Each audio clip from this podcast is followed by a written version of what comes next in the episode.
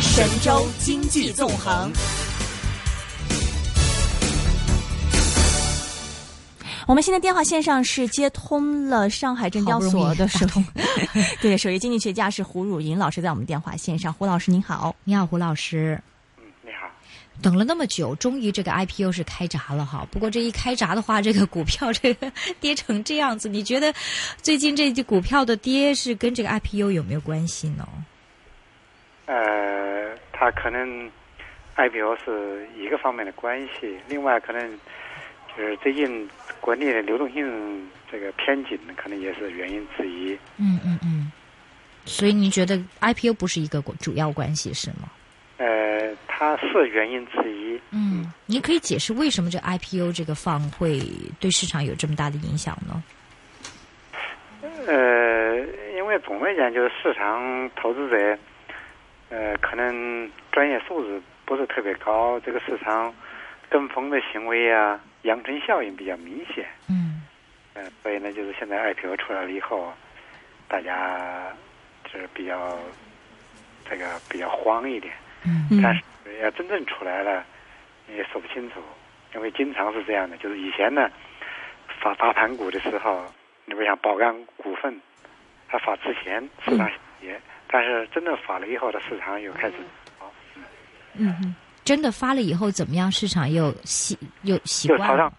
嗯，对，不过我想问哈，在最开始的时候，不是三中全十三中全会这次开会就说，呃，希望金融市场以后，比如说像新股发行更市场化嘛，所以市场化就像香港一样，香港这个上市呢，不是说你证监会批我们就可以上的，嗯就首先比如说我要有一个小公司要上，首先有市场上接纳，嗯他会做承销承包的，他才可以上，就真的有需求，我才可以上市，不是说只是证监会批。那是不是将来是朝着这个方向？那现在，比如这个礼拜有二呃，这这两个礼拜二十多只的 IPO 新股的话，它又是根据什么样的新法则来得上呢？还是说还是根据以前的旧式的方式来上呢？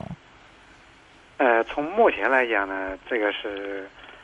呃，十一月我们可以看到，十一月三十号，中国证监会发布了一个关于进一步推进新股发行体制改革的意见。就这个意见呢，实际上是，呃，从黑准制向主持制过渡的一个呃重要的办法。什么什么过渡？从什么从核准制核向准准制，嗯，向主册制、主像推主册，注册制，注册制哎啊？哦对对对，注册制。嗯，香港呢，实际上是呃，像美国都是对，注册制。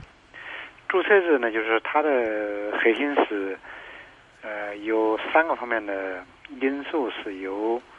发行人，也就是上市公司嗯，或者拟上市公司，还有中介机构他们自己定的。对，一个是发行规模，第二个是发行价格，第三个是发行时机。嗯呃，其实像这一次呢，那个发行时机呢，呃，发行的时机呢，确定呢应该是由发行人和中介机构他们自己定的，嗯嗯不是，并不是证监会定的。嗯，嗯哎、你说这次啊，对对对，就目前的目前这的已经已经是这样了。已经是注册制了，这对二十多间，哎、所以说就是嗯，因为两周之内是有二十六家公司要上市吗？是这二十六家公司现在就自己决定要在这两周来上市的是吗？这应该是他们自己的意就是见。他们有这个上市公司，还有中介，他们有这个承销商去包他们来上市，是是这意思吗？呃，中介中介机构他们就是负责他的承销业务。啊哈啊哈，所以这个我我们现在中央呃不是现在中国这种是 IPO 是正确证实的，已经是正式已经是从核准制迈向了注册制了，已经完成了。呃，还没有真正完全迈向注册制，因为它现在还仍然要证监会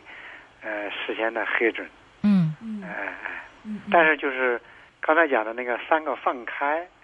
它已经和注册制是相近了。就是规模、时间和价钱都是他们商讨后的。对，结都是果由发由发行人他们自己和中介机构自己自行决定的。啊、啊哈啊哈，哎，不是呃，我之前这个呃，听说这个这个 IPO 发行的价格呢，这个这次呃，证监会也想了很多的这个方法，叫大家不要这个炒高嘛。比如说你这个价钱，如果你当一旦这个大股东减持的时候，呃，是不能低于这个 IPO 的价钱，是是这意思吗？呃，有有很多这方面的条例规定，对对对，有这样一些规定，这些规定，嗯，严格的讲。呃，它应该是一种过渡性的办法。嗯嗯，在真正主持者情况之下，呃，其实应该都是由市场来决定的。嗯，嗯是，嗯，那您觉得说这样的一个，就真正我们迈向市场化，还需要多长的时间呢？呃，这就是就完全市场化，呃，现在还说不清楚，但是有一点，呃，很清楚，就是，呃，这个市场的，就是成熟度在，就是它的，呃，市场的这个法律越来越健全，越来越健康嗯啊、那就是市场越来变得越来越成熟一些。嗯嗯啊，随着这个市场的成熟的程度提高，嗯呃，主持制的那个到位也就水到渠成了。应该应该讲，这个时间不会不会特别特别长。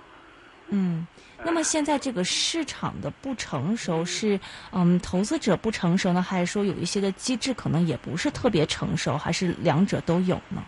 呃，应该说都有，呃就是各个方面都有一些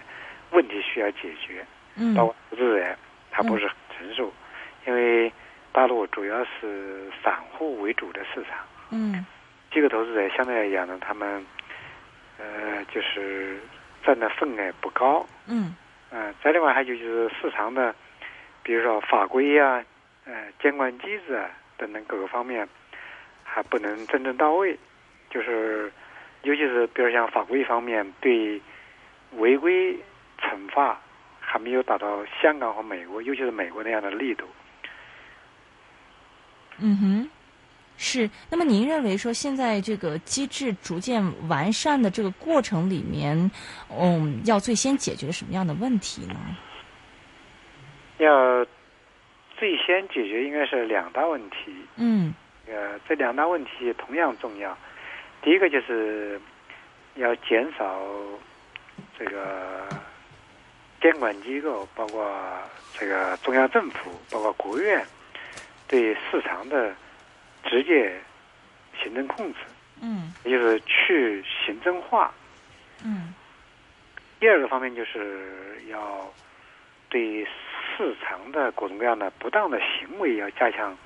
监管和惩处。嗯呃，包括要完善大陆的一系列的这个法律规则，比如说，呃，应该考虑，比如说引入 class action，就是集体集体诉讼制度，嗯就这个制度呢，在美国呢，它是非常有效的。啊，当然，当然，当初呢，国内呢，以前呢，前几年呢，也有一些争论，嗯有人说美国滥诉比较多，嗯滥用这个诉讼机制比较多，但是其实这个我个人一直呼吁大陆应该就尽快引入集体诉讼制度，然后给投资者呃一个比较好的保护机制。嗯还有就是对市场操纵啊，呃对其他的那个行为要加大监管的力度。嗯